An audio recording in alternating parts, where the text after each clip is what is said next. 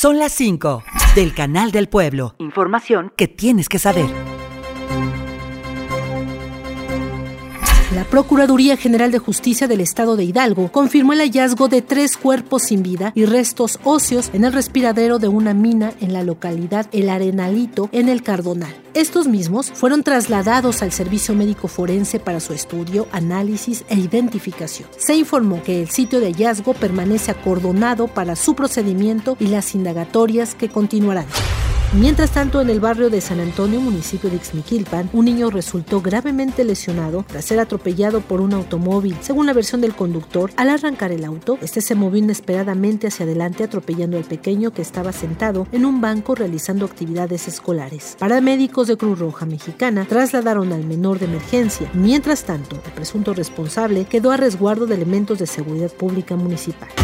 El exdirector general del Sistema Integrado de Transporte Masivo fue señalado del delito de uso ilícito de atribuciones y facultades agravado, junto con el administrador principal del Tusobús. A estos se les atribuye el desvío de recursos por un monto de 17 millones de pesos en agravio de la Administración Pública del Estado y el Sistema Integrado del Transporte Masivo en Hidalgo. A pesar de ello, el juez de control solo decretó algunas medidas cautelares, más no prisión.